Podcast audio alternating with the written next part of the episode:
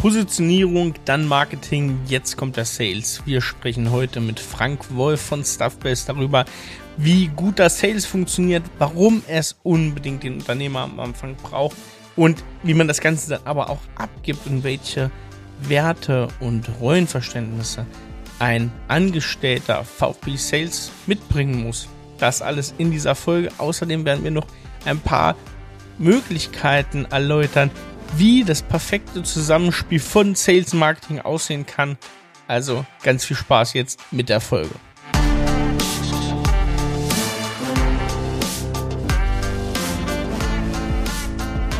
Willkommen zum Scaling Champions Podcast. Konkrete Tipps und Werkzeuge für die Skalierung deines IT-Unternehmens. Hier bekommst du komprimiertes Erfahrungswissen aus über 80 Skalierungsprojekten pro Jahr. Zusammengestellt von Johannes Rasch und Erik Osselmann. Und damit willkommen zur dritten Folge, wenn ich jetzt richtig sehe, zum Gipfel der Skalierung. Wir haben mal wieder Frank hier, Frank Wolf von Stuffbase. Und Johannes ist natürlich auch am Start. Wir Hello. sprechen heute über das Thema Sales. Wir sind voll drin in der Kundengewinnung. Wir haben in der ersten Folge über Positionierung gesprochen. In der zweiten Folge haben wir uns dem ganzen Marketing-Thema mit einigen Wahrheiten von uns, von Stuffbase, angenähert und haben da, glaube ich, ganz coolen Ablauf auch bekommen, wie man sich dem Thema sehr, sehr gut nähern kann, wenn man es bisher noch überhaupt nicht für sich erschlossen hat und auch welche Schmerzpunkte einfach so auf dem Weg äh, ja, liegen. Und heute nun werden wir uns dem Salesman nähern und ich würde sagen, in altbekannter Manier, Johannes, führ uns doch bitte mal so ein bisschen in die Problematik ein und dann, glaube ich, arbeitet man in Lösungen mit Frank. Also ich, ich, dass, dass Sales irgendwie für manche ein Schmerzpunkt ist, ich weiß gar nicht, ob wir da noch so drüber reden müssen. Ich, wenn wir jetzt mal eine ganz eine Zustandsbeschreibung machen, ist es, glaube ich, bei einigen so, dass Sales wirklich noch komplett individuell ist und dass es eben ganz oft vom vom Geschäftsführer, der Geschäftsführerin noch mitgemacht wird. Das ist so die eine Welt. Oder auch sehr interessant, dass man ähm, so einen richtigen Verschleiß an Vertriebsleitern, äh, Vertriebsleiterinnen hat. Da kenne ich auch äh, den einen oder anderen, die dann wirklich so eine schöne Pipeline für Vertriebsleiterinnen brauchen, weil ähm, der eine, der hat zwar viel versprochen, dann hat er irgendwas gemacht, ne, und dann, der sollte das dann mal retten, dass die Conversions besser wären, ne, auch oh, dass es auch ohne Founder funktioniert. Und dann startet das erstmal sehr ambitioniert und nach ein paar Monaten ist man dann irgendwie wieder an dem gleichen Stand. Das erlebt man tatsächlich. Und insgesamt würde ich sagen, dass es halt doch so ist, dass man, dass es im Sales, glaube ich, alle verstanden haben oder viele verstanden haben, dass es mitten im Reihen, hier ist das Produkt, wollen Sie das kaufen, nicht getan ist. Die Frage ist doch dann trotzdem, wie kann man es systematisieren, eine andere Art zu tun? Ich glaube, es ist häufig so, dass man wirklich erfahrene Leute hat, die irgendwie auf eine andere Art wirken in so einem Vertrieb und es irgendwie anders machen. Wie kann man sowas replizieren? Kann man das überhaupt replizieren? Wie sieht denn heute guter, moderner B2B-Vertrieb aus? Das ist eigentlich ähm, die Frage, die sich hier heute stellt in dieser Podcast-Folge. Wie beobachtest du das denn, Frank? Ja, tolles Thema. Und äh, vielleicht von den drei Themen sozusagen, wir haben ja gesagt, Positionierung haben wir am, am Anfang äh, besprochen und gesagt, Positionierung ist eigentlich ein Thema, was viele gar nicht sehen. Äh, Marketing ja. haben wir gesagt, ist ein Thema, was gesehen wird, aber unterschätzt wird. Ja. Und Sales, denke ich, ist, hat erstmal den Vorteil, dass es von, dass es gesehen wird. Ne? Und äh, ich glaube, niemand unterschätzt das, sondern das ist so, hast ja eben schon gesagt, ne? oft als, als zentrales Problem oder zentrales Fragezeichen zu sehen. Was ich nochmal für mich so reflektiert habe, ist, dass ähm, ich in meiner Karriere Sales, ich habe Sales schon lange gemacht, ähm, auch vor Stuffbase. Ich war ja 15 Jahre lang Berater und ich habe dadurch so ein bisschen das Privileg, dass ich viele Jahre lang Sales für Consulting oder Services gemacht habe. Ne? Und ähm, jetzt mit Stuffbase seit acht Jahren sehe, wie funktioniert eigentlich Sales für ein Produkt. Ne? Und mhm. schon auch kein Zwischenstufe, sondern es ist ein richtiges Softwareprodukt. Ne? Und diese, äh, sagen wir mal, in der Beratungszeit war Sales bei uns so, dass man sagt, okay, jetzt haben wir ein Lead, äh, sagen wir mal, von irgendeinem großen Konzern, vielleicht sogar DAX-Konzern. Mhm. Und da war immer die Frage, Mensch, jetzt mal erstmal ein Meeting dort, wer fährt denn da hin? Ja? ja. Und da war es eigentlich relativ klar, dass, dass man sagt, äh, also der, der Beste fährt oder die Beste. Ne? Ja. Ähm, und Beste heißt in dem Moment, wer kann am, am besten zu dem Thema sprechen. Oft ist in diesem, also wir haben immer gesagt, im Beratungsgeschäft Menschen kaufen Menschen. Ja. Und wir haben gesagt, eigentlich ist so ein Vertriebstermin ja eine Art Probearbeit oder Probeworkshop. Also die Leute erzählen dir ihr Problem und die wollen von dir nicht nur hören, hey, das können wir lösen, sondern die wollen mit dir eine gewisse Diskussion führen. Die wollen Challenges sehen, die wollen was lernen. Ja. ja. Und da ist relativ klar, dann bist du einfach im Beratungsgeschäft oft dabei, dass der Geschäftsführer, Geschäftsführerin dahin fährt. Ja. Vielleicht noch dein Top-Berater, ähm, was auch immer, ja. Ähm, aber wenn dir das wichtig ist, werden es die sein. Und jetzt, jetzt hat jetzt zwei Probleme. Erstens, ähm, du musst die Zeit aufwenden, um dahin zu fahren. Das finde ich jetzt noch gar nicht so schlimm, weil du lernst dabei ja auch was. Das hilft dir ja so auch in Strategiethemen. Ja. Aber was ich viel, immer viel schlimmer fand, ist, die Leute sehen dich dort und äh, im, im übertragenen Sinne finden dich ganz toll und gehen davon aus, dass du auch danach ähm, das bei denen ablieferst, dass du das Projekt machst, etc. Ne? Also diese, äh, das kommt dazu, ja, dass du nicht nur dann Sales machst, sondern so ein halbwegs äh, auch die Erwartung da mitschwingt, äh, dass du ein wichtiger Teil des, des Liefern bist, ja. Ja. Und das ist jetzt erstmal, wenn wir jetzt auf, auf ein Softwareprodukt gucken, das ist wirklich komplett anders. Und das finde ich schön, ja, ähm, mhm. weil das bedeutet, die Leute, die jetzt zu Stuffbase kommen, die haben ein sehr großes Interesse an der Lösung, an der, an der Software. Die wollen die gerne sehen. Ja, die wollen eine Demo sehen. Die wollen wissen, wie sie funktioniert. Die haben viele Detailfragen. Und die, für die ist natürlich wichtig, wer das Sales macht und dass die gut sind und denen, deren Fragen beantworten, die challengen. Aber ich sag's mal übertragen, und das meine ich jetzt bei, mit niemandem bei Stuffbase. So ein Produkt wie Stuffbase kannst du auch verkaufen, wenn du, wenn jemand das wirklich haben will, dann musst du im Sales nicht überragend sein. Ja? Und wir, was wir heute machen, wir haben im Sales Leute, die sind relativ jung äh, in ihrer Karriere, die sind natürlich alle smart und die sind, die haben viel Energie, aber wir können denen das relativ schnell beibringen, weil das Produkt im Mittelpunkt steht. Und mhm. wenn du Service verkaufst, stehst du als Verkäufer im Mittelpunkt. Und mhm. wenn man jetzt über Sales und Skalierung redet, wäre erstmal so meine Grundthese, hast du überhaupt das Produkt, wo du überhaupt jemanden in Leiter oder Vertriebler einstellen kannst? Oder ist es, ist es komplette Augenwischerei? Und du musst dir mal klar werden, das Produkt, was du verkaufst, bist im großen Teil du oder deine Top-Berater, die können sich nur selber verkaufen. Ich ja. weiß nicht, wie, wie ist das bei euren Kunden? Wie sehen ihr das heute? Naja, genau. Es gibt da eben, es gibt, wir, wir haben ja, wir haben ja eigentlich zwei Lager. Die einen haben schon wirklich ein, äh, ein Produkt. Da ist es oft so, dass diese, dass es halt schon Software ist, die funktioniert auch, das ist dann was, was du wahrscheinlich kennen wirst, dass das dann im, im Vertrieb noch so ist, dass man oft dann sehr individuelle Wünsche gibt und man dann das große Customizing anfängt und ja. quasi die Customize-Aufwände immer größer werden, ja, bei diesem Thema. Ja. Das ist so die, die schon ein Angebot haben. Und dann gibt es eben welche, die bisher wirklich im Zeit gegen Geldgeschäft zum Teil unterwegs waren mit ihren Leistungen als Agentur, als Individualentwickler, auch Systemhäuser zum Teil. Ja. Und die jetzt das irgendwie, ähm, Systemhäuser stehen so ein bisschen im Mischen, die eigentlich die Aufgabe jetzt erstmal haben, und das ist, glaube ich, auch die gute Nachricht, du musst noch nicht, du musst kein komplett fertiges Produkt haben, um sowas schon anzufangen, ne, sondern die jetzt eigentlich erstmal anfangen, das in ein Paket zu packen, mhm. ja, um daraus ein eigenes Produkt ähm, zu bauen. Ja? ja.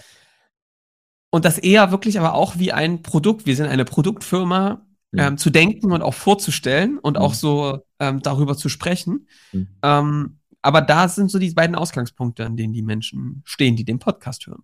Je mehr du, ich kenne ja die Diskussion von Beratungsprodukten, die wir immer geführt haben. Ne? Du versuchst ja. zu standardisieren.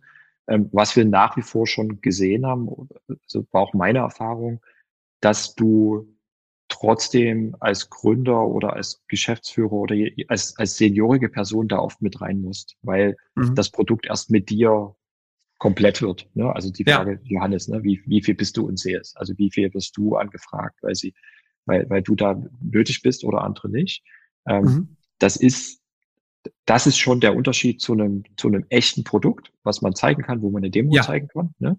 Ähm, wobei sozusagen äh, ich da auch oft mit dabei bin. Also wir haben zum Beispiel bei Stuffbase die Regel, wer aus unserem Vertriebsteam ähm, mich in einem Termin mithaben will, aus irgendwelchen Gründen, der kann das machen und da komme ich dazu. Freue ich mich immer. Sage ich, habe ich noch nie Nein gesagt, äh, bin ich immer dabei. Ne? Und dann habe ich immer eine bestimmte Rolle zu sagen, hey, wir wollen mal das am Anfang challengen oder wir sollen das nochmal nachfragen.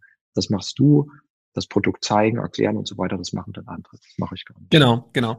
Es gibt, glaube ich, schöne Spielarten, äh, wie man ja. das trotzdem kombinieren kann ähm, dass man den Stück für Stück abgibt, den Sales. Ich glaube, aber dafür muss es auf ein gewisses Level gekommen sein und auch dieses, die Lösung, wenn man jetzt mal aus dem Service heraus denkt, die Lösung muss auf einen gewissen Reifegrad gekommen sein, damit du quasi ja. das komplett ohne dich funktioniert ja. und du Menschen hochgezogen hast, die das genauso gut können, genauso Senior können. Ja, ja. Und ja, das, das, ist, das ist genau der Punkt und deshalb ja. bei dem Thema hätte ich gesagt, das wäre so eine erste Checkfrage, die man sich schon stellen muss. Versuche ich gerade wenn ich das übergebe und nicht happy bin mit meinem Sales, versuche ich gerade was zu übergeben, was ich gar nicht übergeben kann an einen Sales, ja. ja weil ich da noch nicht bin oder äh, oder eben doch. Ja. Das, das wäre so ein ähm, erster Punkt. Ja, sehr gut. Was würdest du sagen, was ist die, was ist für dich da in, in diesem Sales-Thema so die, die Sackgasse, wo es, äh, wo viele reinlaufen? Ich, ich sag mal zwei. Mhm. Ähm, darf man auch zwei Sackgassen? Ja, klar. Ja. Manchmal fährt man eine rein, dann in die nächste. Und also die, die eine ist so eine, da haben wir schon immer mal drüber gesprochen, gerade wenn man jetzt aus einer sehr technischen Ecke kommt und, und äh, CS eben dann sagt, okay, ist das ein Haustürgeschäft oder äh, solche Themen. Ich glaube, Sackgasse 1 ist zu sagen, in einem B2B-Umfeld ist es so, dass die Leute, denen du was verkaufst, denen kriegst du eigentlich ein Problem schwer eingeredet. Ja? Entweder haben die das oder die haben das nicht. Ähm, mhm. Das ist nicht so, dass du jetzt sagst, ich quatsch jetzt jemand da noch eine Versicherung auf oder irgendwas, sondern das kannst du mal vergessen. Die Herausforderung ja. im B2B-Umfeld ist, jemand hat ein Problem, redet mit dir und du hast jetzt ähm, eher, so weil es halt Unternehmen sind, eher eine komplexere Struktur auf der Entscheidungsseite beim, beim potenziellen Kunden. Ne? Da gibt es meistens jemand, der hat das Problem, der hat eine Motivation, dass das gelöst wird. Ja. So, du kannst auch sagen, das ist dein Champion. Und dann gibt's aber, und da gibt's auch einen Trend über viele Jahre, das zeigen auch so äh, unabhängige Marktforscher, die sich das angucken, diese sogenannten Buying Center, also die, dieses Team von Leuten, die diese Entscheidung trifft, die wird immer, die werden immer größer. Und die sind meistens so zusammengesetzt, da gibt's also ein, zwei, also eine Gruppe von Champions, die wollen das. Und der Rest sind Leute, die ziehen die hinzu. Das ist so IT, Datensicherheit, der CEO, der CFO, wer auch immer. Die sind die, die haben eher so eine Art Veto-Macht. Ja. Ne? Mhm. Die müssen einfach nur nicken und sagen, ja, ist okay. Die sagen, aber die treiben es nicht. Ne? Und was, was im B2B-Umfeld, also die Komplexität im Sales ist, ist eigentlich diese Situation zu managen und zu treiben und nicht jemand jetzt etwas einzureden, sondern einfach zu ja. sagen, ich, ich verstehe, wer meine Stakeholder sind, was die wollen, was deren großen Fragen und Bedürfnisse sind und ich manage den Prozess, ziehe die Leute dazu, die ich brauche. Und wenn jemand das gut macht und sehr stringent macht, dann ist, dann hat man erstmal einen guten CS. Und ich glaube, diese Sackgasse ist ähm, aus einer technischen Ecke, das ist ein Prozess, den kann man managen, den kann man lernen, da kann man sich auch aufstellen, um den zu tun. Das ist was, das ist ein, ein sehr gutes, ähm, oft auch sehr gut bezahltes Handwerk, ähm, was, was man einfach aufbauen muss und was man können muss. Ja. Sackgasse mhm. 1. Sackgasse 2, ähm, ich glaube, das habt ihr schon oft selber gesagt, dieser Übergang von Marketing zu Sales, das haben wir ja, ähm, ja. letzten Monat über Marketing gesprochen. Wenn man jetzt zu Sales kommt, guckt man da oft auf diese Schnittstelle. Ja?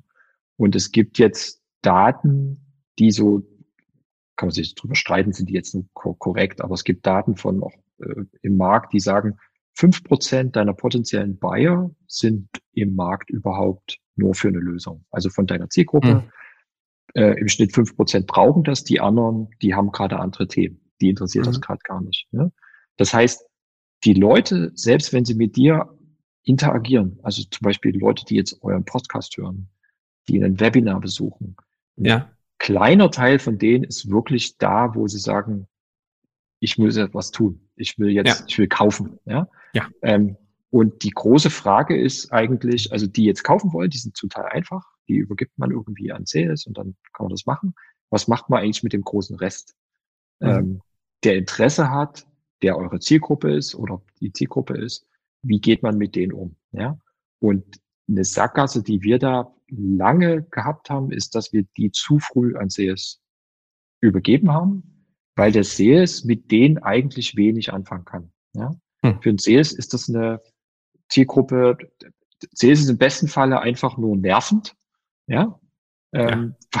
weil, weil die anrufen und sagen, ja, was, was ist, ja, wann, was wann, ist denn jetzt? Der Abschluss, Ja. was ist denn Mhm. jetzt? Ähm, und äh, Sales hat ja auch nichts an der Hand zu sagen, um Mehrwert zu stiften. Also Marketing hat halt bei uns das dieses äh, Einkommens äh, Report interne Kommunikation. Ne? Also wenn ich denen immer wieder Wert geben will, dann kann das nur Marketing tun. Ähm, und Marketing ist dafür aufgestellt. Und diese Sackgasse ist an der Stelle, es viel besser zu machen, wann man ähm, Leute, also Leads für Marketing überhaupt an CS gibt und das im, im großen Fall eher zu spät zu machen als zu früh. Ähm, Mhm. Und wenn man jetzt wenig Leads hat, kann man sich vorstellen, dass man aber genau das andere passiert, dass das CS sagt, egal, gibst du rüber. Ich nehme mir die alle. ich nehme alles.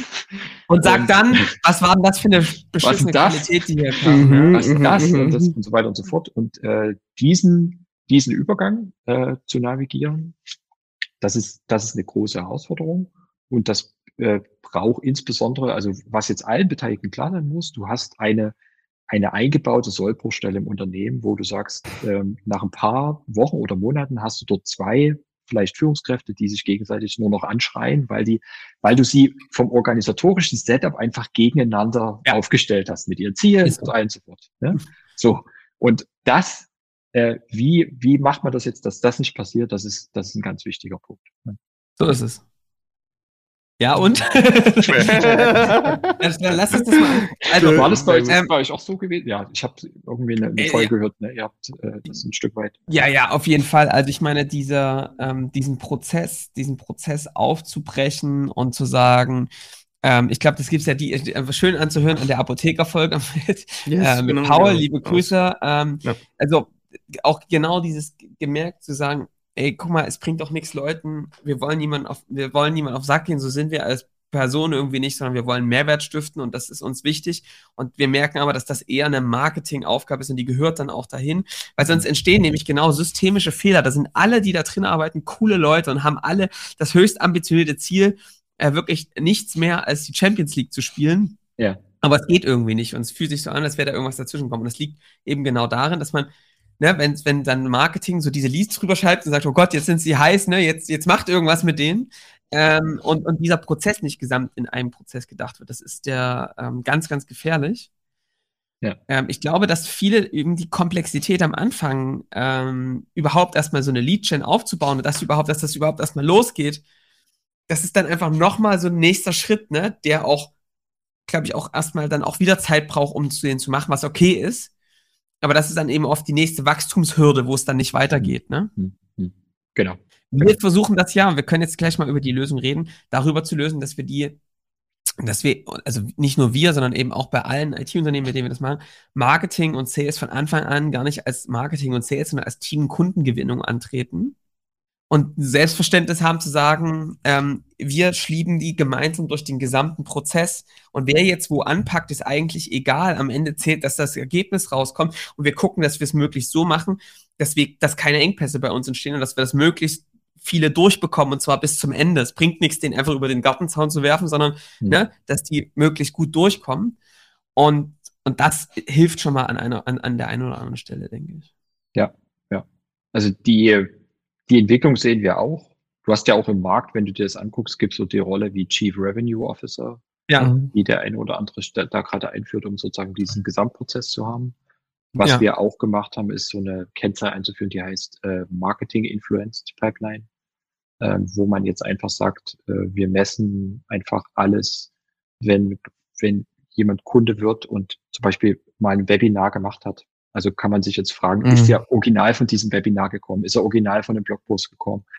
Ja. Wenn du da tief reinguckst, wirst du wahnsinnig. Also Ja. da zu sagen, ich habe ein Lead und versuche den jetzt entweder Marketing oder Sales zu geben, da, weil da, da gibt es so viele Zwischenschritte. Ich sag mal ein, ein typisches Beispiel, ich habe das gerade mit diesem Buying Center. Du hast einen Champion, der guckt sich das an, der ist initial mit über irgendeinen Kanal gekommen. Und dann sagt der im Unternehmen an zehn weitere Leute, guckt euch das mal an. Dann gehen Ja. zehn Leute auf die Webseite und fangen an, zu Webinaren zu gehen, Dinge runterzuladen. Genau. Mhm. So, wie, wer ist wo, wie gekommen? Und diese Diskussion, das macht einfach, es gibt aus meiner Sicht keinen guten Stand, wie man das gut Ja. aufdröselt. Also ist es besser, das gemeinsamer zu sehen ne, und das, Ja. das übergreifend zu machen. Vielleicht nochmal eine, weil ihr über diese Lösung gesprochen habt, was, wie halte ich jetzt die Leute beim Marketing oder die, die Leute, die haben jetzt ein White Paper runtergeladen, sind aber einfach Ja. nicht bereit, weitere Dinge zu tun. Also erstes Stichwort ist Lead Scoring. Ich weiß nicht, machen wir das Mhm. heute? Ja. Ähm, genau, also würde ich jetzt gar nicht tiefer reingehen, aber sozusagen machen wir auch, macht auch viel Sinn, brauchen wir aber Zeit, um das aufzusetzen, ist so einer dieser, wir haben ja im Marketing-Thema schon drüber geredet, wo du einfach auch Zeit brauchst, Marketing Operations, Ja. Datenqualität gut sein muss, dass du es überhaupt machen kannst. Ja? Mhm. Ähm, also das ist das eine. Und das andere ist, im Marketing gibt es Formate, die eigentlich ja auch so eine Art Treppe von Interaktion bedeuten. Also ich sag mal, in, in Blogartikel zu lesen ist so die Basis. Ne? Oder Ja. vielleicht in, in Podcast zu hören, dann hast du jemanden, der was runterlädt, ein White Paper. Dann hast du jemand zum Webinar, finde ich schon mehr, weil dann kommt Ja, er zu einem eine bestimmten. Moment an, Ja, an diesen ja. Ort, vielleicht auch noch Interaktion. Und was dann noch geht, sind eigentlich einfach On-Site-Events, dass du sagst, du hast so Mhm. eine, äh, es kann auch eine, große Konferenz sein, es kann, wir machen auch so eine Praxistour, wo wir in verschiedene Städte gehen. Und dann ist das, äh, fühlt sich das sehr, sehr gut an, ne? weil ich Schritt für Schritt die Leute eigentlich zu mehr Interaktion bringe und sage, eigentlich das Coolste ist, wenn die mal vor Ort sind und sich dann, ähm, also dieser Begriff ist so Time Spent, ne? also wenn die Blogartikel lesen, sind sie acht Minuten da, wenn sie Webinar sind, sind sie eine Stunde da, wenn sie zu einem Event fahren, sind sie eigentlich einen halben Tag da. Und das zeigt so, dass sie mehr Zeit rein investieren, um zu lernen und um auch mit der Marke zu interagieren. Und dann geht es relativ schnell, dass du auf einem Status bist, wo die wirklich auch bereit sind, wo man sagt, da kann man mal mit CS reden. Und CS bedeutet ja auch nichts verkaufen, Challenger CS, Ja. sondern verstehen, was, wo das Problem ist, wo seid ihr, können wir euch helfen, sind wir vielleicht ein Fit. Ne? Also diese, das gut aufzubauen, da ist einfach der Tipp, wahrscheinlich liegt, wenn man das im Marketing gut machen kann, mehr auf der Marketingseite. Und ich weiß, dass ich mir gerade übrigens widerspreche. Ähm, der eine oder andere wird sagen, oh Gott, jetzt hat er erst gesagt, mach nur einen Marketingkanal und jetzt brauche ich Blog, ein White Paper und ein Event. Ähm, aber äh, selbst ein Event, zum Beispiel ein Event kann man, kann man, so ein eigenes Event kann man äh, sozusagen im ersten Schritt auch relativ einfach machen, mit ein bisschen weniger Aufwand. Wenn es jetzt, bei uns sind es jetzt irgendwann fast 1000 Teilnehmer oder so, da ist es ein richtig großes Projekt, ne? aber Ja. vorher ist es äh, okay. Ja, aber schon allein die Unterscheidung, die du gesagt hast, ne, White Paper und, und Webinar, das gibt ja schon einen Ansatzpunkt, wie man das auch machen kann auf kleiner Flamme. Ja. Genau. Ja. Auf jeden Fall. Und, und sag mal, wenn wir jetzt da mal drüber reden, also wir gehen jetzt mal davon aus, diese, ähm, diese Leads sind irgendwie ähm, äh, generiert und, und, Mhm. und, und, und, und die sagen auch, die, die, die, die passen aber gut. Ähm, was ist denn noch das, was du so ähm, gelernt hast? Ihr werdet sicherlich auch sowas wie Demos machen oder Beratungsgespräche, wo ihr Mhm. quasi, ähm, wo Leute reinkommen und sagen, ich will es mir mal angucken, ich will mal verstehen, kann das was für mich sein? Ähm, was hast du da über die Jahre gelernt? Ich, du wirst die sicherlich lange auch selbst gemacht haben, oder? Genau. Also die, die Art und Weise, wie man eine Demo macht, ist, da kann man, ja, ist, ist auch wieder ein eigener Podcast. Das ist eigentlich so spannend. Ähm, Ja. Vielleicht das eine, ich weiß gar nicht, ob man das so schön, ob das so gut klingt jetzt, aber ähm, die Demo, gerade wenn man ein, ein Tech-Produkt hat, ist, denke ich, kann man über die Demo immer als den Moment ähm, drüber nachdenken, in dem sozusagen so ein bisschen die Machtverhältnisse kippen. Ähm, also der, der, der Interessent kommt rein und will gerne das Produkt sehen. Ja? Ähm, und in dem Moment, wo er das Produkt gesehen hat, sagt er, ja, danke, und jetzt, ich, ich berät mal intern. Ne? Ja. Ähm, das heißt, die Dinge, die du über den Kunden oder diesen, diesen Interessenten erfahren willst, die solltest du möglichst vor der Demo oder während der Demo erfahren, weil danach wirst du sie nicht mehr erfahren. Ja. Ja. Ähm, das ist, äh, außer natürlich, das sind jetzt ganz, wo sagen, okay, ich will jetzt kaufen und jetzt will ich meine IT Datensicherheit reinbringen und die haben jetzt Fragen und wie mache ich User Management? Ja. Aber die Herausforderung in der, der Demo ist zu sagen, und das siehst du auch bei allen Tech-Produkten auf der ganzen Welt, ne, ähm, dass es, dass es sozusagen äh, Pain in the Ass ist, diese, diese Demo zu sehen, weil vorher viele Qualifizierungsgespräche und so weiter und so fort, weil die Toolanbieter wissen, wenn die Demo mal gelaufen ist, dann wird's schwerer, weil dann kommt hier plötzlich so ein Blackbox-Prozess. So, das heißt, es gibt, ich brauche so einen guten Mittelweg zwischen, ich qualifiziere vorher, ich stelle Fragen und zeige, gebe aber Mehrwerte, ne? zeige auch eine Demo, zeige Point of Kurz, View. Ja, genau, Point of View, zeige eine Kurzdemo ja. und so weiter und so fort. Wir haben da jetzt einen Prozess. Ähm, da muss ich an der Stelle sagen, wahrscheinlich werden irgendwann noch Stuff-Based-Wettbewerbe hier zuhören.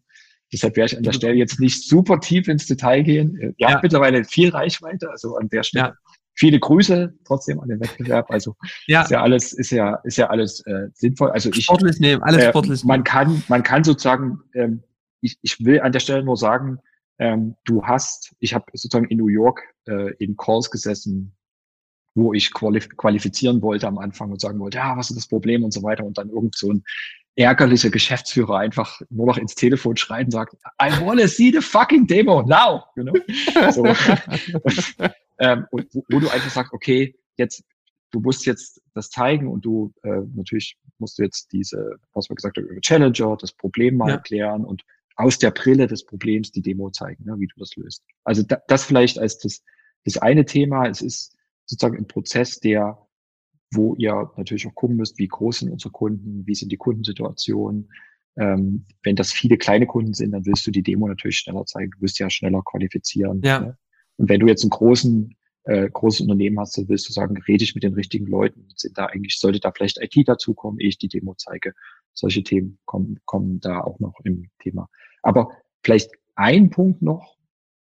Tatsächlich am Anfang muss das der Geschäftsführer, Gründer, Gründerin sein, die diese Termine macht. Ne? Mhm. Und ich habe da einen Literaturtipp diesmal äh, noch, noch mitgebracht. Äh, ist kein Buch, ist tatsächlich ein Blogartikel. Ähm, wenn ihr den findet, der heißt äh, die, die 48 Types of VP Sales. Mhm. Ähm, der ist von einem Autor, der heißt Jason Lemkin und der hat so eine eigene Plattform für Software as a Service, ähm, Konferenzen und hat, schreibt einen äh, tollen Blog. Und ich kann diesen Blog vor allen Dingen dafür empfehlen, weil der ganz viel über das Thema VP Sales schreibt. Also Vice President Sales ist so eine Art in den USA Leiter Sales wie hier. Ja. Und der schreibt ganz viel, wie gewinnst du den, wie gewinnst du den richtigen und ähm, woran merkst du, dass der gut ist in den ersten 30 Tagen und so weiter und so fort. Er hat ganz viele Artikel dazu geschrieben. Also wen das Thema interessiert, kann ich diesen Blog sehr, sehr empfehlen, insbesondere für das Thema Sales Hiring. Und ja. in diesem Artikel hat er, das habe ich vor ein paar Jahren gelesen, ist mir nie wieder aus dem Kopf gegangen, der hat so gesagt, wenn du, wenn du wächst, dann brauchst du am Anfang einen anderen Sales-Profil, als du später brauchst. Ne? Ja. In, de, in dem Beispiel, in seinem Artikel hat er zum Beispiel gesagt, am Anfang brauchst du einen Evangelist. Ne? Jemand, der die Lösung gut kennt, der den Markt gut kennt, der das, der Passion, der sehr emotional über das Problem reden kann. Und er hat gesagt, die, den kannst du nicht einstellen, das bist du selbst. Ja? Ähm, und das ist, das machst du vielleicht bis zur ersten Million. Kann sich jetzt jeder selber überlegen, was es bei ihm ist. Ja. ja. Ähm, da, das ist der erste und da ist relativ klar, jetzt kannst du nicht an den Sales abgeben in, in dem mhm. Umfeld. Ja. Weiß ich, Gutes Learning das, an der Stelle. Ist das viel ja. bei, äh, bei euren Kunden eine, eine Frage, dass die versuchen sozusagen komplett von Anfang an? Von ja. ja, also ich glaube, dass, dass bei vielen im Sales auch auch deswegen immer noch in, das es hängt immer noch in der Ecke von, äh, wir müssen doch gar keinen Vertrieb machen oder bei uns kommen doch die Leute über Empfehlungen rein, ne? Ja. Und Sales eben verbunden ist mit diesem Kaltanrufen, mit ja, Nerven, okay. mit Stress. Ja. Und ähm, darauf die Leute keinen Bock haben.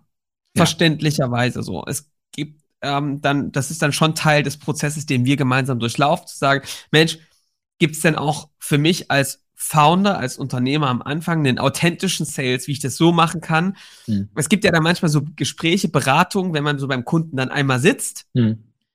und man mit dem das offen bespricht, dass die Leute auf einmal sagen, ey, total spannender Experte, ich habe ganz viel gelernt und zwar super, super äh, spannend und das ist er wirklich, ne, hat, hat Bock gemacht. Gibt es nicht eine Art, so zu verkaufen? Ja, ja. Klammer, ja, die gibt's. Ja, das ja. hat was mit Challenger Sales zu tun. Das hat zum Beispiel auch Frank, das fiel mir gerade noch ein, was damit zu tun, dass man am Anfang nicht so viele Situationsfragen stellt, die ganze Zeit eigentlich überall herbekommst, sondern wirklich schnell ja. in den Modus des Challenging gehst, wo du sagst, ja. was ist denn gerade der größte Engpass bei euch im Thema XY? Hast, was habt ihr denn schon probiert, um den zu lösen? Gab es da Dinge, wo, was, was hast du gelernt, was nicht funktioniert hat für euch, ne? Oder ähm, woran glaubst du, kann es noch liegen, um einfach da wirklich für den anderen auch eine Erkenntnis zu haben. Das ist ja eine ganz andere Art von Sales, wie man es auch machen kann. Absolut, absolut. Vielleicht dazu ganz Und, kurz so ein ja. Mini-Trick. Ähm, wir, wir wollen ja konkret sein. Ja. Äh, wenn du, wenn du sagst, du willst Discovery machen, also du willst Dinge erfahren, du willst aber von Anfang an Wert generieren. Ne? Dann kannst du ja auch hingehen und statt der Frage, was sind denn eure aktuellen Herausforderungen? Also bestimmte Sachen weißt du vielleicht von der Website. Ja. Aber statt der Frage, was sind eure Herausforderungen, kann man auch starten und sagen, also wenn ich euch angucke, ihr seid 50 Leute, ihr macht das. Ähm, wenn ich unsere anderen Kunden angucke, die so ähnlich seid wie ihr, dann würde ich jetzt mal raten, habt ihr folgende drei Herausforderungen. Genau. So. Hm. Und wenn du Welche das sagst, und dann kann der sagen, ja. ja, oder nein oder was auch immer. Ja. Aber in dem Moment ja. hat er schon was gelernt und du hast dich schon positioniert dass, dass du weißt, was er tut. Ne? Ja. Das ist eine völlig andere Ecke und das ist, das ist alles schon Discovery, wo du aber nicht nervst, sondern der schon sagt, das war ein richtig spannendes Gespräch. Und wer jetzt denkt, ne? hey, wie geht, wie geht denn das? Der muss hier Folge 1 unserer Reihe nochmal hören. Wie weiß ich denn, was für drei Herausforderungen diese Größe, dieses Unternehmen der Situation hat? Ja. Das äh, stelle ich vorher fest. Genau. Sehr cool. Ähm, und jetzt, und, und also das ist schon, glaube ich, was bei vielen der Fall ist. Und die dann sagen, weil das nicht so meins ist, aber wir trotzdem Umsatz machen müssen, blöderweise, ja. Ja. Ähm, hole ich mir jetzt jemanden, der doch Sales-Profi ist. Ja. Und ich glaube, das kann ein Riesenfehler sein, weil das nicht nur teuer werden kann, weil die sind in der Regel teuer, diese Sales-Gurus, das sind ja nicht ja. ganz oft, das sind oft, ich will jetzt keinem zu nahe treten, aber es ist manchmal so Blackbox-Vertrieb, die machen irgendwas, zaubern irgendwas, aber was da so wirklich drinne passiert, ist nicht so richtig replizierbar und auch nicht so richtig klar. Und das ist dann so die neue Hoffnung und die geht eben aus verschiedenen Gründen nicht auf. Zum einen, Positionierung passt noch gar nicht, das Produkt passt ja. nicht zum Markt, da kann kein Sales-Typ lösen. Zum anderen ist es dann, ist was ganz anderes. Es fehlt der Enthusiasmus und irgendwie funktioniert es dann nicht. Und zum Dritten ist es eben oft so, dass der sich dann auch nicht replizieren kann. Selbst wenn er das hinbekommt, ja, klappt es dann oft auch nicht, dass der das übergeben kann, irgendwie so richtig. Und dann kommt das Ganze oft zum Erliegen und es ist oft eine Enttäuschung, die da entsteht. Das ist oft die Situation, in der die stecken, die hier dabei sind, egal ob sie eine SaaS-Lösung haben oder mhm. wirklich in, in einem Servicebereich noch unterwegs sind. Ja. Und das, ja. was äh, den Artikel, den ich vorhin empfohlen habe, wenn du da reinguckst, der gibt dir so, der fängt so an, so mal ein, ein, ein Raum aufzuspannen von Kriterien, auf die du da achten kannst. Ne? Ja. Jetzt haben wir der erste gesagt, wie groß ist das Unternehmen? Wir haben gesagt, na ja, so ganz am Anfang muss es eigentlich die äh, Geschäftsführergründer selber machen. Ja. Da, da ist die Positionierung noch nicht klar, etc. Ne? Ähm, dann ist es äh, die Frage, kommen die Leads denn inbound oder nicht? Also wenn du mhm. kein existierendes Marketing hast ne? ähm, und sagst, wir haben gar keine Leads, dann gibt es auch Leute im Sales, die, die können dir helfen. Die haben ein Netzwerk, die haben auch, also die können äh, sehen Themen wie Kaltakquise etc. Aber die müssen das in der Vergangenheit schon gemacht haben. Das muss mhm. jemand sein, der sagt, dass ich habe noch nie was anderes gemacht. Ja. ja. Ähm, übrigens äh, so als Tipp, also ich habe das viel gelernt. Viele Sales-Leute sagen das und so nach dem, ich brauche keinen Inbound ähm, es ist alles, ich, ich mache das alles selber und wenn dann Inbound kommt, freuen sie sich aber sehr. Ne? Ja. Oder sind auch sehr traurig, wenn Inbound dann doch nicht kommt. Also die, also an der Stelle, das ist eine Frage, haben die das? Dann ist eine Frage, welche Größe von Deals haben die denn schon verkauft? Ja? ja. Mhm. Sind das 25.000 Euro Projekte oder sind das 250.000 Euro Projekte? Können die meine Zielgruppe? Kennen, kennen die die Arten von Unternehmen, ja, mit denen wir zu tun haben? Oder sind die in einem völlig anderen Bereich unterwegs gewesen? Und dann hast du noch, also so ein Klassiker ist, es kommen Leute von bekannten Marken, also jetzt ohne Microsoft zum Beispiel zu nahe zu treten oder anderen. Wenn jemand Vertrieb bei Microsoft war oder bei Salesforce, dann hat er sein ganzes, in der ganzen Zeit war der, ist er zu jemandem gekommen und die sagen alle, ja, Microsoft. Also mit, mhm. wenn ich von Microsoft ja. bin, kriege ich immer einen Termin bei jedem CIO der Welt. Die ja. wissen auch immer, ich bin, also Microsoft, ja, das, das ist so auf der einen Seite einfach, da reinzukommen in diese Situation. Natürlich musst du dann auch äh, die überzeugen, du musst den Deal closen, du musst Upselling, du musst die, die Größen machen, aber das sind völlig andere Probleme, als du hast mit dem Startup, was kein Mensch kennt. Ja. Ja. Und wenn du dir also sagst, ja, ich habe für CS jetzt jemanden geholt von einem Großen, der hat es gesehen, der hat ja. sozusagen erstmal keine Chance, weil der das noch nie, der, der, der fragt sich, warum kriege ich denn keine Termine? Ja, ich war Ja. da früher bei Oracle, ich habe da immer einen Termin Ja. gekriegt. Ja, Ja. ähm, also hat jemand schon mal dieses Setup gesehen? Ich bin unbekannt, ich habe keine Marke, ich bin in der Unternehmensgröße ne, und habe ich, hab ich das schon mal gemacht? Und es gibt dir so ein Gefühl, wie sozusagen an wie, wie viele Punkte oder Stellrädchen da eigentlich passen müssen, ne, dass du dein, dein, deinen speziellen sozusagen äh, idealen Head of CS findest. Cool. Oh, da werden, äh, ich bin auf die Mails gespannt hier von Ja. Menschen, die, die ihr Jahresgehalt bisher damit, die, die ihr Jahresgehalt Ja. bei kleinen Unternehmen bisher damit rechtfertigen, dass sie früher bei Microsoft waren. Ja, Ich bin Aber die, gespannt. also nichts gegen Microsoft an der Stelle. Ne? Aber also die, recht. ne, Das Frank, ist ne? die, Das ist, ich, ich habe das halt in den USA viel gesehen, also gerade mit German Accelerator, Ja. ähm, die, wenn man da hinkommt, wird mit vielen anderen deutschen Unternehmen, es gibt in den USA so ein, so ein, äh, so ein äh, ja, Running Gag, dass man sagt, wenn man im großen Unternehmen Sales gemacht hat und sich so ein bisschen zur Ruhe setzen will, dann geht man zu einem europäischen Startup, was frisch nach New York gekommen ist, weil die haben sowieso keine Ahnung von US-Sales und man kann denen sozusagen ein Jahr lang erzählen, was man will.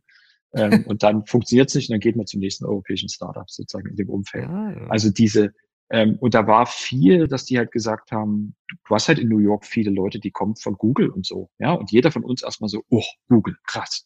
Also, und dann kann man den Investoren erzählen, wir haben in New York jemand von Google eingestellt. Ja, ja ey, das, jemand, von, ich kann's, jemand von das Google ganz hat, häufig. Ne? hat keine Ahnung, wie, wie, wie, Ja. wie geht denn das? Wie, das Ja. ist doch so krass. Was ist denn die erste Frage? Die, du rufst an und sagst, Staffbase, wer? Wer seid ihr? Ja, So, Ja. und das, das ist doch hart. Das muss, da Ja. musst du darum gehen können und das lernen. Und das, äh, das kommt halt aus einer, aus einer anderen Ecke da an der Stelle. ja. Ja, starker Sehr Tipp. cool. Mhm. Und sag mal, was hast du denn jetzt, ähm, ich glaube, dass nochmal eine zentrale Frage ist, du hast ja auch so ein bisschen beschrieben, dass ihr euch auch positioniert und das auch immer mehr geht, dass ihr eigentlich zu so einer Art Berater werdet für die äh, interne Kommunikation, ne, ein Begleiter. Wie habt ihr das auf den Sales übertragen? Also wie schaffe ich das, wenn ich jetzt sage, Mensch, ich bin auch Unternehmer, ich will auch so einen authentischen Sales aufbauen, der nicht so pushy vielleicht ist, so drückend, der sich so unangenehm für alle anfühlt. Wie schaffe ich einen Sales aufzubauen, der authentischer ist und der vielleicht eher, ähm, der sich da, wo du dich als Berater positionierst, der aber Mhm. trotzdem auch Deals closed, ne? Das ist ja, Ja. glaube ich, man darf nicht in das andere Extrem abkriegen, damit den ganzen Leuten im Tagen immer nur Kaffee zu trinken. Ja. Aber wie schaffe ich da ein gutes Mittelmaß? Wie hast, was hast du da beobachtet? Also auf der einen Seite, wenn du, sind wir wieder beim Marketing, wenn du in deinen Marketingkanälen diese Mehrwerte hast, diese Inhalte hast, dann hast, dann haben deine Vertriebsleute erstmal einen großen, äh, einfach einen Frühstart oder was auch immer. Das ist viel, viel leichter. Also wir bekommen Ja. das ganz oft, also das Sales, Marketing zurückmeldet, E-Mails von Kunden und sagt, hey, bevor wir hier einsteigen, erstmal herzlichen Glückwunsch zu eurer Webseite, zu dem, was ihr im Marketing macht, ist einfach grandios, ist so cool. Ja. Wir haben so viel schon gelesen, wir haben schon viel verstanden. Da bist du ja schon mal in einem völlig anderen Setup Ja. in dem ja. Umfeld, wenn du, wenn du das Ja. geschafft hast. Das werdet, werdet ihr auch sehen. Ne? Ähm, das zweite ist das Thema Positionierung. Wenn du die klar gezogen hast, wenn du dich positionierst und wir haben da ja drüber gesprochen, dass du da reingehst und erstmal gar nicht über das Produkt redest, sondern über das Problem redest, Ja. wie es andere lösen, wie, wie der Point of View ist, dann hast du in dem Moment ja auch ein Point of View, den ähm, Positioning Statement. Ich habe so ein, Ja. bin großer Fan von Positioning Statements. Ähm, ein Positioning Statement, was ist das? Ähm, das ist, bevor ich etwas sage, sage ich kurz, aus welcher Position ich das raussage. Ne? Also ich kann jetzt sagen, euer Intranet-Konzept ist Mist, ja, dann ist das das eine. Oder ich kann sagen, okay, ähm, ich habe 15 Jahre Intranet-Beratung gemacht, jetzt äh, seit sieben Jahren ein Intranet-Produkt aufgebaut. Ich habe ein Produkt, da- ein Buch dazu rausgegeben, das und das gemacht. Und ich habe jetzt ungefähr mit 100 Leuten im Bereich Intranet äh, gesprochen und diese Konzepte gemacht. Basierend darauf Ja. ähm, habe ich mir euer Intranet-Konzept angeguckt und hier, hier ist mein Feedback. So, das ist ein Positioning-Statement. Ich habe am Anfang erstmal gesagt, was ich bin und äh, dann plötzlich habe ich eine völlig andere Möglichkeit, darüber zu sprechen. So, ähm, jetzt war immer das Argument, wenn jemand bei uns im Sales ist und sagt, ich bin jetzt ein halbes Jahr da, äh, ich habe kein Buch geschrieben und ich bin nicht lange beraten, was mache ich denn? Ne?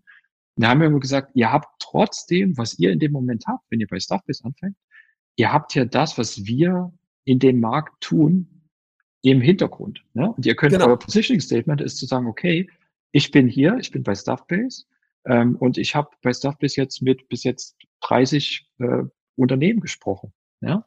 ähm, was die alle locker haben, weil die ja in unserem Sales ja. sind.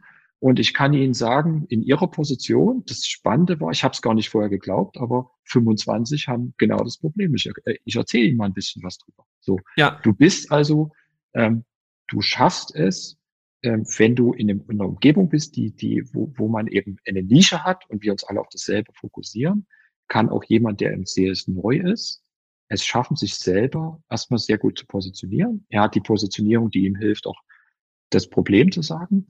Und dann die Brand kommt, scheint ja auch richtig, auf ihn ab. Ne? Er nutzt die, die Brand, die, Brand, äh, die, die färbt ab, genau. Der Marketing-Content färbt ab. Ja. Und dieser, dieses Positioning Statement kann man, es ist eine, ist eine unglaublich mächtige, mächtiges Instrument, um sich selber darzustellen. Wir haben zum Beispiel auch Leute, die, die haben vorher, in der, waren in der internen Kommunikation. Und die starten das Ding und sagen, okay, ich bin jetzt hier seit ein paar Jahren bei Staffbiz, aber vorher war ich sieben Jahre selber interne Kommunikation in dem und dem Bereich. Zack, kannst du aufhören. Du bist perfekte Story. So genau.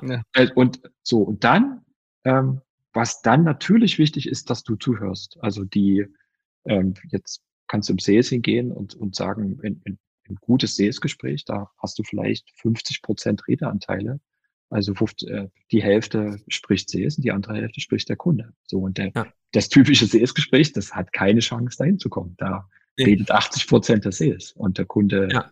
Äh, viel weniger ne, in, dem, in dem Umfeld. Und dann, ähm, also ist was, was wir in unserem Sales intensiv machen, ist das Thema, wir nennen das Discovery, äh, eben auch im Sales-Gespräch, in der Demo, nach spätestens äh, zwei, drei Minuten Stopp, Frage, ist das das, ist, passt es zu dem, was sie sich vorstellen, wo sie hinwollen, etc. Ne? Also diese, und wenn du das machst, dann, dann bist du automatisch in dem Dialog. Ne? Und dann wirst du auch im, im Sales ähm, da auch so ernst genommen, auch als Gesprächspartner und sagen, okay, das ist jetzt derjenige von Stuffbase, ähm, der mir das erzählt. Und das übrigens noch an der Stelle, wenn ich in solche Meetings komme und ähm, jemand von unserem Sales ist da drin, dann mache ich dem Kunden auch immer klar, zum Beispiel, wenn der Kunde anfangen will, über Preis verhandeln und so weiter, gibt es eine klare Ansage von mir, Preisverhandlung passiert mit mir nicht. Ich bin nicht der Chef hier.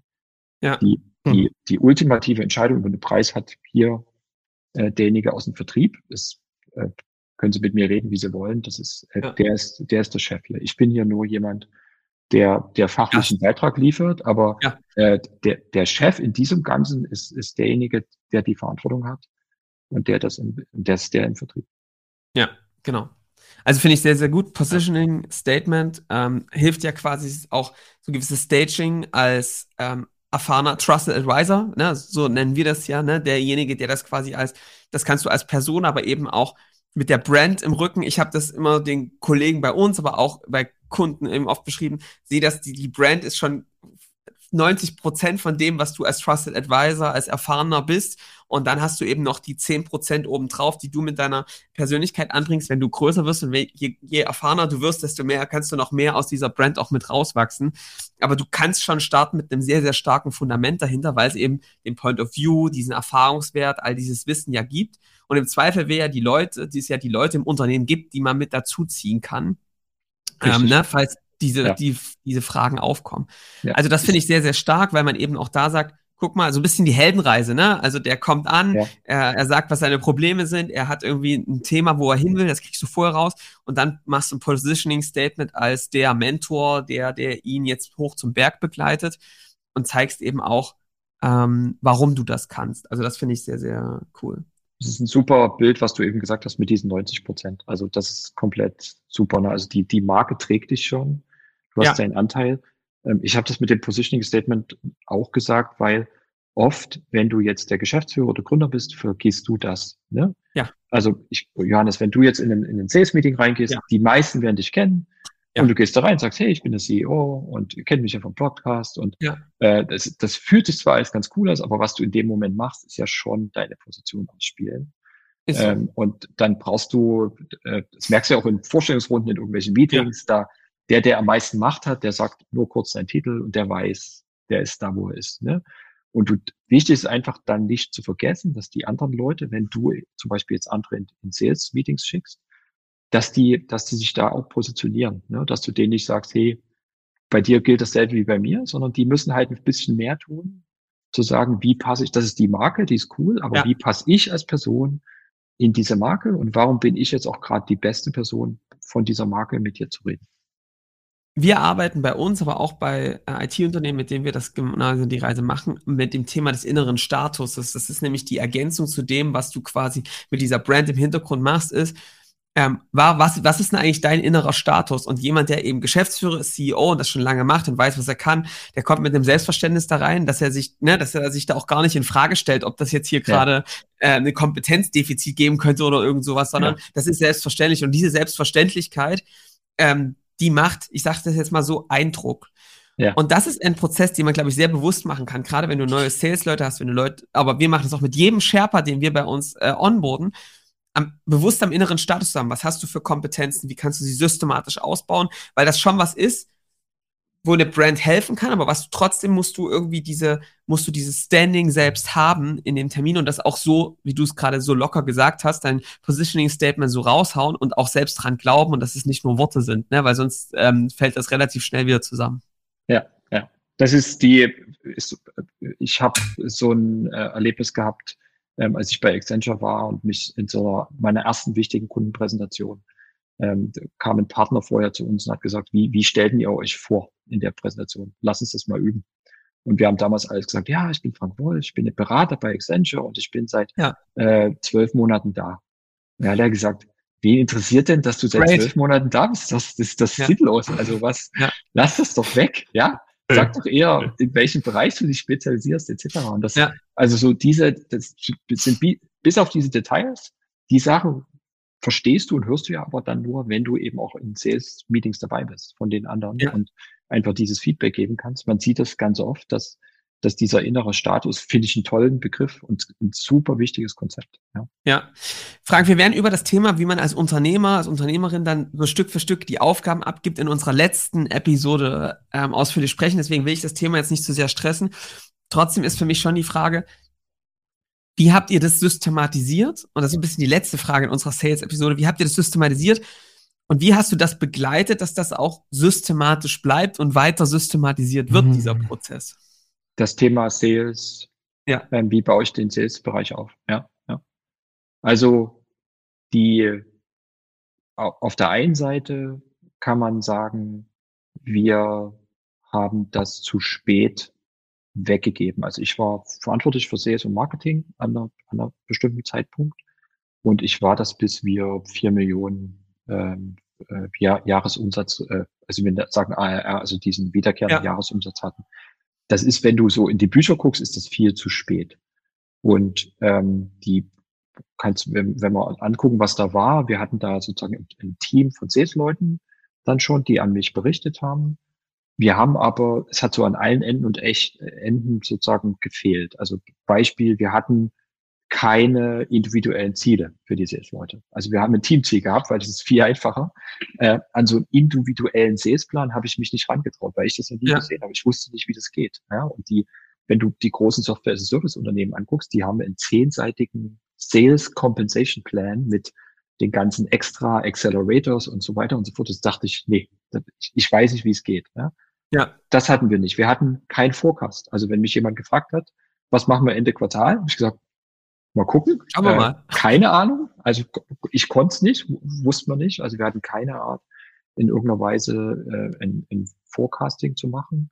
Ähm, wir haben eben an verschiedenen anderen Stellen auch äh, keine Spezialisierung im Team gehabt. Das heißt, jemand im Sales hat eigentlich so ein, so ein Deal aufgemacht. Äh, der hat ähm, alles gezeigt, die komplette Demo gemacht, alle versucht, alle technischen Fragen zu beantworten, ähm, was du im Sales ja später siehst, dass du da bestimmte Rollen hast, zum Beispiel ein Solution Engineer, der die Tech-Themen macht und ähm, jemand, der eben äh, jetzt vor allem sich auf den Vertrag konzentriert oder das macht bei uns der EE, Account Executive.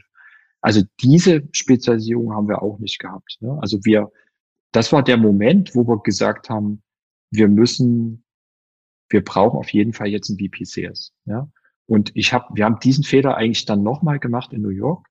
Ähm, in New York habe ich am Anfang so dreiviertel Jahr selber verkauft und dann haben wir einen ersten Sales-Mitarbeiter eingestellt. Und das war aus heute, also es war ein super Hire, der ist heute noch da, als, als, als Traum, ja. Ähm, aber das war auch ein Evangelist. Das war kein VP Sales. Mhm. Also der, der ist heute noch da, der ist auch Evangelist und, und super wichtig für Staffbase.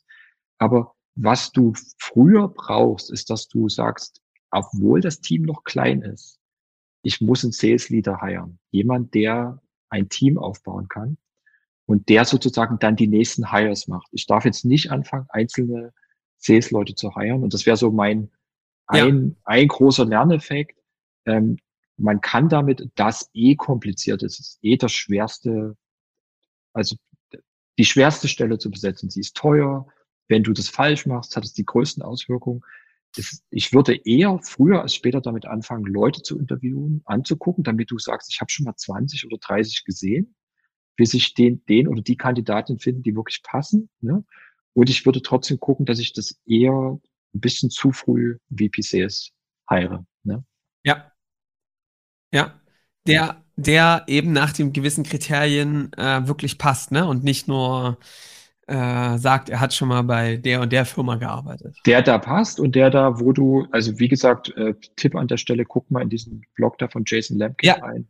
Ähm, der, der halt, der hat so Blogartikel wie, äh, du weißt nach 30 Tagen, ob dein VPCS funktioniert oder nicht. Ja. Ähm, also solche Themen, wo du einfach sagst, auch wenn ich ihn geheiert habe, ich was, was, wenn du als Gründer Sales nicht gemocht hast, was, was die, wahrscheinlich ist, dass du an Tag zwei sagst, oh, ich habe einen geheiert, ich habe jemand für Sales, ja. cool, endlich kannst halt wieder ein Produkt machen und die ganzen anderen ja. schönen Sachen. Ähm, das geht natürlich nicht, sondern du musst jetzt dann die nächsten drei Monate ultra nah dranbleiben und einfach gucken, funktioniert das? Ähm, und, und geht das ja oder nein? Ja, das, ja. das ist an der Stelle einfach, einfach super entscheidend. Sehr, sehr cool. Ähm, ich mache mal die rasche Zusammenfassung, weil wir haben hier echt eine Menge dabei. Also wir haben darüber gesprochen. Ähm, es gibt eigentlich so verschiedene Engpässe. Ähm, zum einen ähm, B2B äh, Sales funktioniert nicht so, dass man eben Leuten Probleme einredet, sondern ähm, er hat ein Problem, die Motivation rauszulösen. Wir haben darüber geredet, dass die Buying Center komplexer werden und dass du es eigentlich schaffen musst, ähm, die Champions zu identifizieren und diesen Prozess gut zu führen und den also auch zu pushen, dass das der sozusagen vorwärts läuft und das steuern zu können. Das kann man lernen. Und wir haben vor allem darüber gesprochen, Marketing und Sales, wie können die miteinander zusammenspielen? Ich glaube, ein Learning ist daraus, lieber ein bisschen mehr das Marketing, die Leads bearbeitet, äh, wärmer macht, aktiviert, dass sich dann Sales drum kümmern kann. Am besten die eben als einen Prozess zu führen und das wirklich als einen Prozess auch von Anfang an zu denken, damit du gar nicht erst dieses äh, diesen Konflikt hast, dass die Leute sich dort anschreien, sondern dass sie von Anfang an gucken, wie können wir den Prozess besser machen, fließender machen, einfacher machen. Und was ich eben auch noch mitgenommen habe, war, ähm, es ist schon entscheidend, was du für einen Sales Leiter, Leiterin reinholst, der muss passen. Sehr schön war, dass die Evangelisten am Anfang oft eben die Unternehmer, Unternehmerinnen sind. Das ist nun mal so und man, ich glaube, man muss sich auch da ein bisschen mit anfreunden, dass das die Aufgabe ist, einen Vertriebsleiter zu finden, der dann eher den Struktur aufbaut, der die Leute einstellt, der das auch selbst macht, aber der eben systemischer denkt, nicht so an die großen Brands ranzuhängen, sondern an, hat er denn sowas schon mal genau in dieser Aufgabe gemacht? Unbekannte Brand, nicht so viele Riesenkanäle, sondern hat er eine ähnliche Aufgabe schon mal gut gemeistert?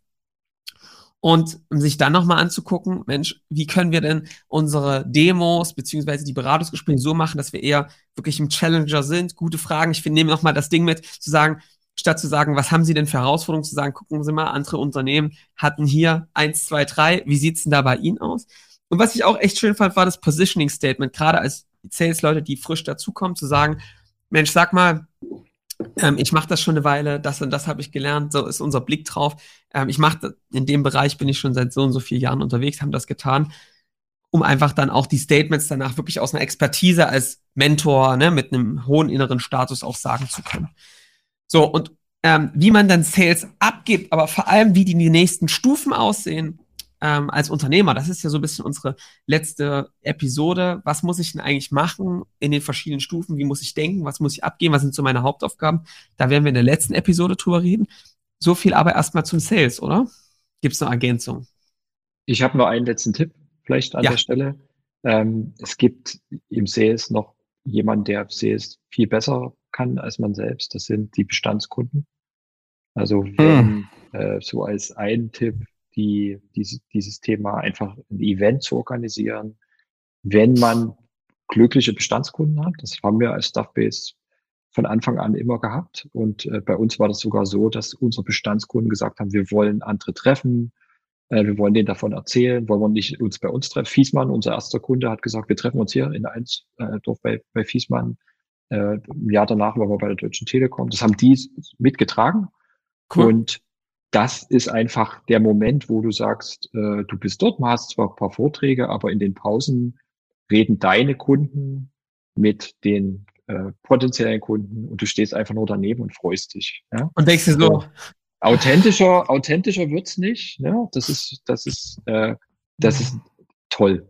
Äh, und ja. wenn man das an der Stelle ähm, so mitmacht, gibt es natürlich andere Spielarten in dem Umfeld, aber ähm, dieses Thema Bestandskunden oder Kundenmarketing ist ein großes, was im Sales-Team auch massiv hilft. Ja, sehr cool. Sehr, sehr gut. So, jetzt habe ich noch eine letzte Frage. Frank, ah. vielen Dank für den Input. Aber jetzt, was mich natürlich interessiert ist, wir haben in der letzten Folge über äh, kulinarische Tricks in New York und Tipps in New York gesprochen. Das Essen war da so der ja. Tipp. Äh, wie sieht's denn mit Essen in Deutschland aus? Oder in Dresden, deiner Heimat? Ähm, wie, Oder in Chemnitz.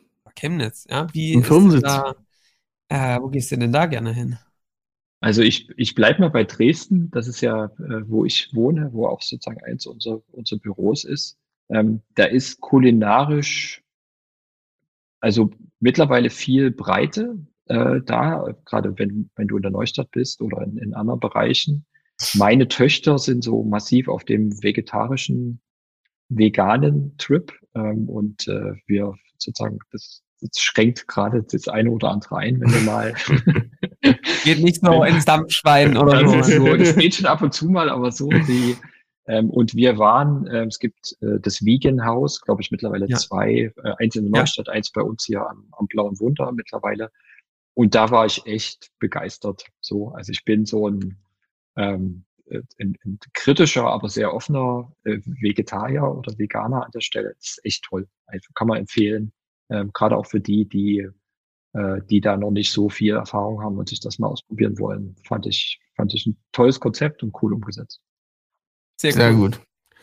Sehr schön. Äh, da haben wir auch das abgehandelt. Gut, dass du dran gedacht hast, Johannes. Yes, jetzt gerne. nächste Woche, nee, nächste Woche, nee, ich bin zu schnell, nächsten Monat, du hast es schon gesagt, jetzt ähm, nochmal ein Überblick über die Themen, wie gebe ich ab, aber auch so ein bisschen vielleicht die Themen, was begleitet einen, wenn man 50 Mitarbeiter groß ist, aber auch dann am Ende mit vielen hundert Mitarbeitern, was bleibt irgendwie gleich, wo sind die schlaflosen Nächte auch als Unternehmer, als Founder ähm, und ja, wo bleiben sie bestehen, wo gibt es sozusagen keine einfaches Heilsversprechen. Das schauen wir uns an in der Abschlussfolge unserer kleinen Miniserie zum Gipfel der Skalierung Volume 2. Ich würde sagen, danke Frank für ähm, bisher schon die ersten drei Folgen hier Positionierung, Marketing, Sales. Und wir hören uns im nächsten Monat wieder und euch natürlich nächste Woche. Bis dahin, macht's gut. Ciao. Ciao, ciao. Danke.